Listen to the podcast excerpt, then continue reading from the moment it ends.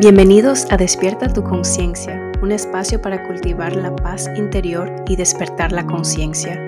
Soy Bernadette Hernández, maestra de yoga y meditación, y en este podcast te invito a unirte en el viaje de la autorrealización.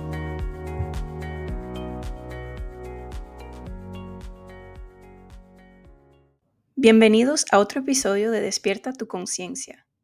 Hoy hablaremos sobre la teoría del apego y su historia. La teoría del apego es un marco conceptual que se desarrolló en psicología y se centra en las relaciones emocionales y afectivas que se establecen entre las personas, particularmente durante la infancia. La investigación en el campo de la psicología del desarrollo ha respaldado esta teoría, que fue desarrollada por el psicólogo británico John Bowlby en la década del 1950.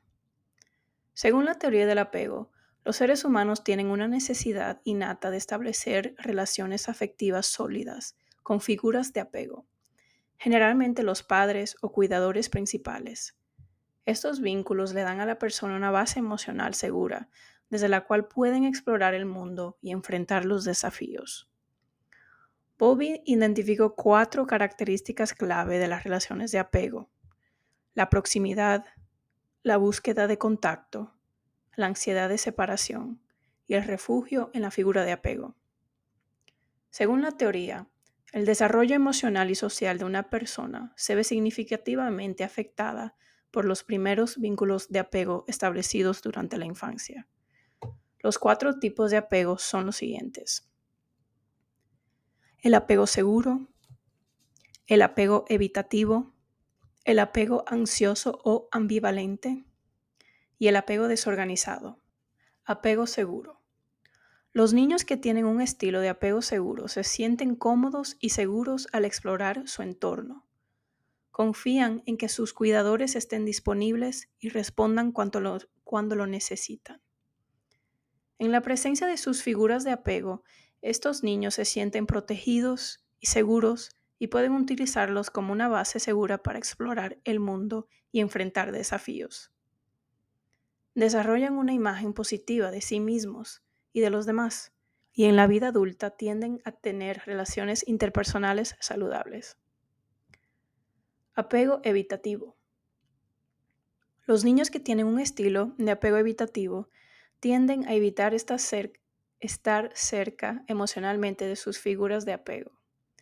Cuando se sienten angustiados o temerosos, pueden no buscar consuelo o contacto. Estos niños pueden haber recibido respuestas insensibles o rechazantes de sus cuidadores cuando buscaron consuelo. A medida que crecen, pueden mostrar una mayor independencia emocional y pueden tener dificultades para establecer vínculos emocionales profundos o confiar en los demás. Apego ansioso o ambivalente. Los niños que tienen un estilo de apego ansioso o ambivalente suelen experimentar una gran ansiedad y preocupación por la disponibilidad y la respuesta de sus figuras de apego. Pueden sentirse inseguros y pueden temer la separación. Estos niños pueden haber recibido respuestas inconsistentes de sus cuidadores, a veces recibiendo consuelo y apoyo y otras veces rechazados o ignorados. Como adultos pueden mostrar dependencia emocional en sus relaciones y tener dificultades para confiar en los demás. Apego desorganizado. Este tipo de apego se caracteriza por una falta de coherencia en las respuestas de apego. En la presencia de sus figuras de apego, los niños con este estilo de apego pueden mostrar comportamientos contradictorios y confusos. Pueden mostrar comportamientos inusuales o desorientados, o pueden alternar entre buscar contacto y evitarlo. Este tipo de apego se forma como resultado de experiencias traumáticas o extremadamente inconsistentes en la relación entre el cuidador principal y el niño. Estos tipos de apego afectan e influyen en nuestras relaciones interpersonales, que a veces ni nos damos cuenta que nuestra niñez todavía sigue dictando el tipo de persona con quien decidimos estar. Parece ser que para algunas personas las relaciones son fáciles y para otras difíciles. Nuestra niñez todavía sigue presente en nuestra vida adulta hasta que decidamos aprender de ella y trabajar en ella. Tengo casi 10 años trabajando con mi apego desorganizado. Y aunque he aprendido mucho y he podido aplicar todo lo que he aprendido en mi vida, todavía existen momentos en donde mi apego sale de la nada.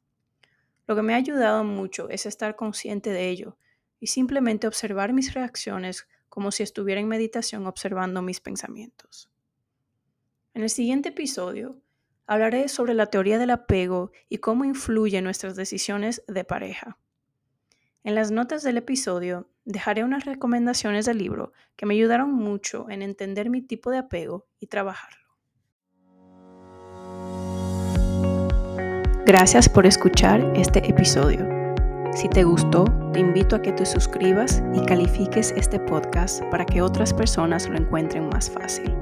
Les deseo un hermoso día.